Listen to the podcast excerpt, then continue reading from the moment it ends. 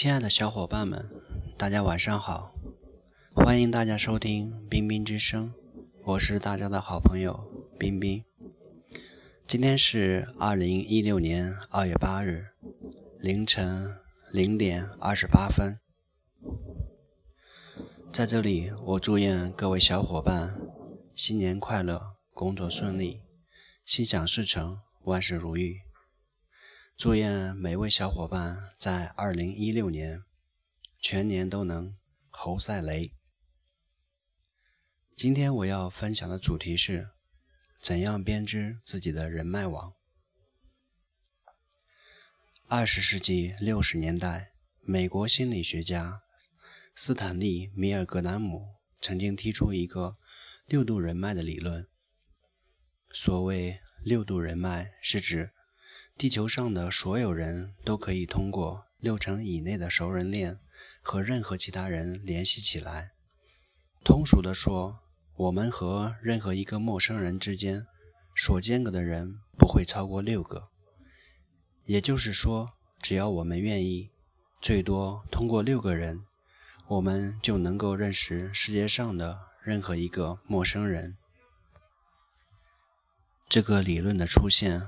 无异于是对人人脉关系学的一次革命，而它也蕴含了一定的道理。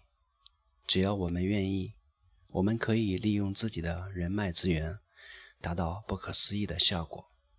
下面就让我们一起看一看人脉资源的强大力量吧。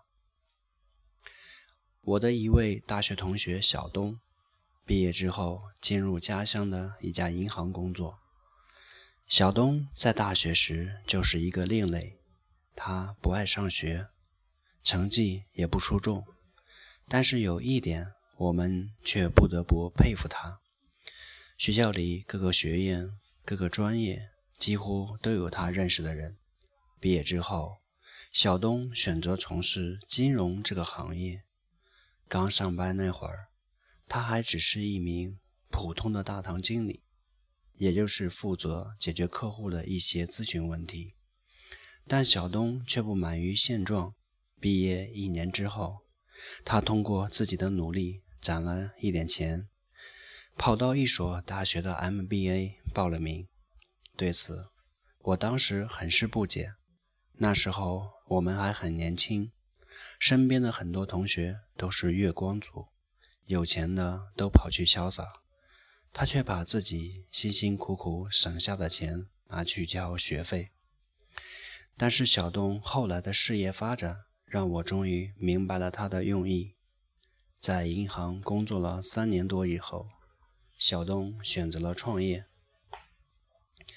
首先，他的创业资金是从以前的银行贷款的。那时候的他对创业一无所知，具体的步骤和流程。是他在 MBA 读书时的一位同学教给他的，而且他的一位同学直接把他介绍给了另外一个非常好的代办公司，帮他走完了所有的注册流程，为他省去了很多麻烦。然而，他的公司需要招聘人才，小东也是通过朋友认识了一家猎头公司的主管。通过这位主管的帮助，小东得到了自己梦寐以求的人才。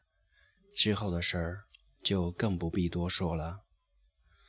很多创业者面临的问题，在小东的一干朋友，甚至是朋友的朋友的帮助下，都变得小菜一碟。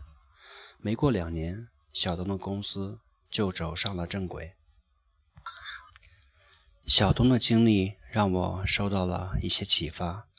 毫无疑问，我的这位同学十分懂得利用人脉资源。他对自己的人脉资源进行了主动挖掘和扩充。通过自己人脉资源的管理和维护，他的资源越来越广，也越来越多。其实，我们每个人天生就具备了人脉资源，父母的人脉。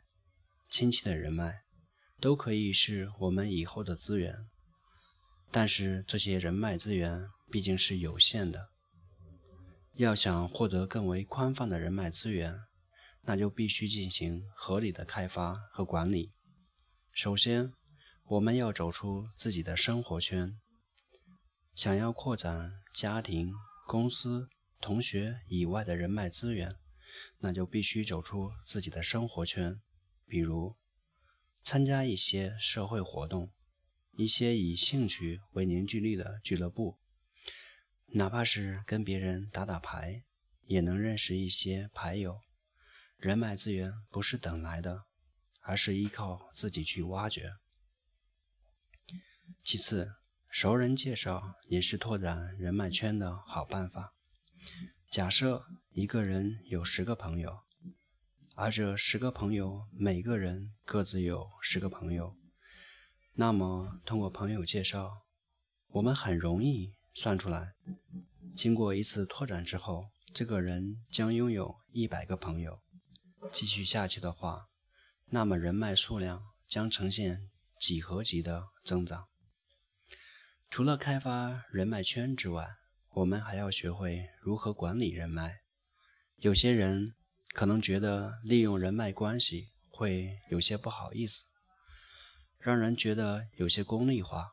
其实并非如此。使用人脉只是让自己获得便捷的方式，只要不伤害别人，又有什么不妥的呢？要去管理人脉，就要懂得一些最基本的交流技巧，比如常联系、多见面，这些是最简单的办法。人脉管理需要用心，更需要耐心。当我们能够熟练的拓展。和管理自己的人脉圈时，试问，又有什么事情能够难倒我们呢？好了，今天的分享就到这里。如果各位小伙伴们喜欢我的话，请加我的微信：幺二五七幺七三幺零四，幺二五七幺七三幺零四。最后，祝愿各位小伙伴在新的一年里。事业有成，工作顺利。